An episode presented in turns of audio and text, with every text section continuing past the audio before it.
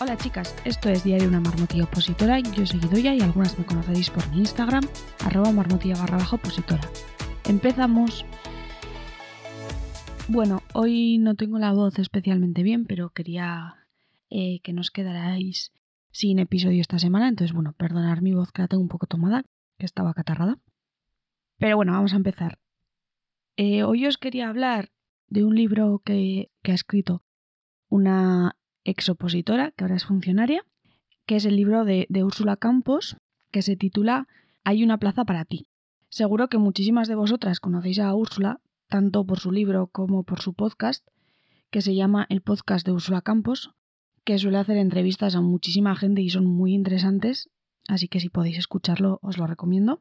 Y además por su Instagram, eh, arroba Úrsula barra baja campos 33, donde da tips eh, para sobrevivir a la oposición.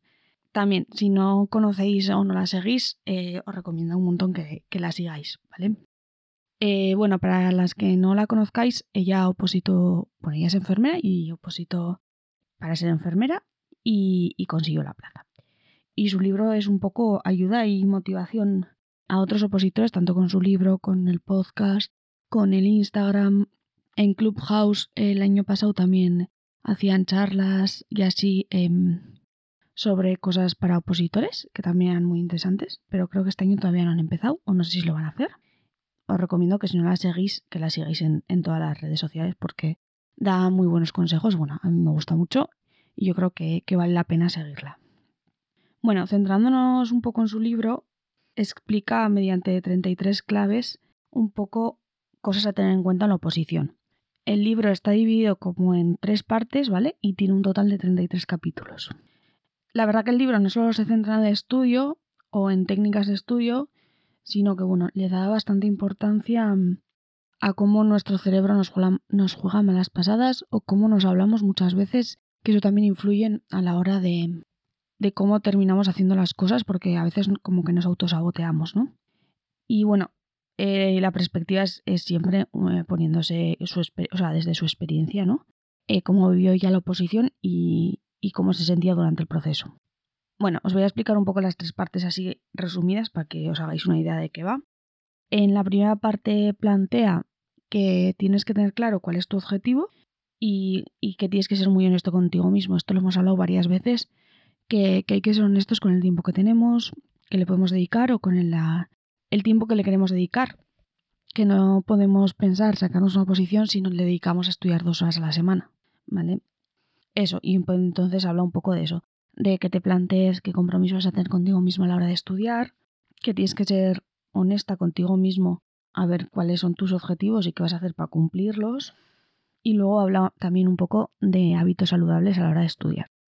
En la segunda parte habla eh, de lo que necesitas para estudiar la oposición, para empezar a estudiar la oposición, más tangible y hace preguntas que todas nos hemos hecho y bueno, yo aquí en el podcast también hago que es academia o preparador, qué academia de todas las que me puedo encontrar en el mercado es mejor, o me presento por libre porque ninguna academia me, convence, y cosas así.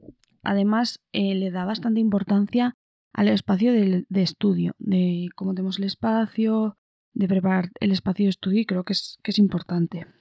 Y bueno, y luego da algún truquillo que a ella le sirvió en torno a esto.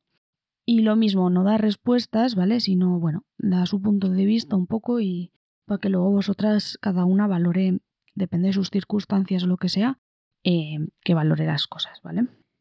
Y luego la tercera parte habla ya un poco más de técnicas de estudio como tal, aunque de manera muy general. Eso, como os decía antes, se centra mucho en, cómo nos hablamos a nosotros mismos, eh, porque eso eh, influye bastante. No es lo típico de si te dices siempre que vas a fallar y vas a fallar y vas a fallar, terminas fallando, ¿no? Como que hay, cumple, como te haces una autoprofecía que cumples, ¿no? Es una autoprofecía autocumplida, bueno, no sé muy bien cómo se dice, pero es algo de eso. Y, nada, también habla, pues eso, de que la, la oposición es una montaña rusa de, de emociones, ¿no? Y bueno, que hay que saber ponerlas un poco en su sitio cuando, cuando nos apabullan. Así, en resumen, creo que no es un, libro en el cual puedas sacar eh, grandes técnicas de estudio ni te va a descubrir grandes técnicas de estudio, pero sí que yo creo que es un libro eh, que conforme lo vas leyendo te sientes identificada y comprendida, ¿no? Que a veces en la oposición es difícil eh, tener esa sensación. Y bueno, y creo que, al leer el libro vas diciendo, joder, a mí esto también me pasa o me ha pasado, o, o si no exactamente eso, cosas muy parecidas, ¿no? Entonces, bueno, creo que eso también es importante. Ver que no eres tú sola la única que ha pasado por eso, que lo que tú sientes lo ha pasado más gente o, cosas así, ¿no? Que a veces pensamos que somos la única persona del mundo que ha sentido eso y nos sentimos muy solos, pero normalmente no. Normalmente eh, ya ha habido antes alguien que ha pasado por ello y hay muchas personas que están pasando por lo mismo.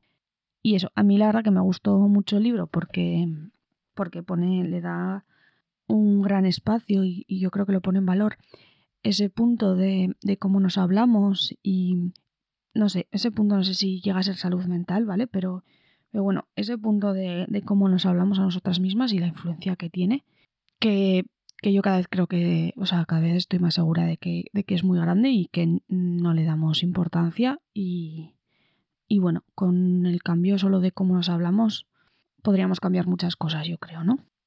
Y, nada, a mí la sensación que me quedó al terminar de leerlo es la de decir, joder, sí, hay una plaza para mí, ¿vale?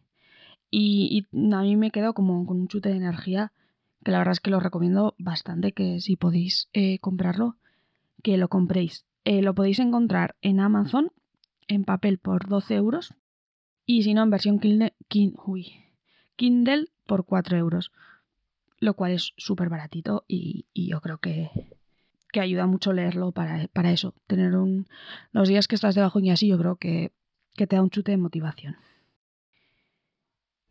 Y nada más, estaría un poco la, reseña, así mis reseñas express, pero bueno, creo que es suficiente para que os hagáis una idea de, lo que va. Y nada, eh, contarme si lo habéis leído o qué os ha parecido. Y, eso, si no lo habéis leído, yo os recomiendo que lo leáis.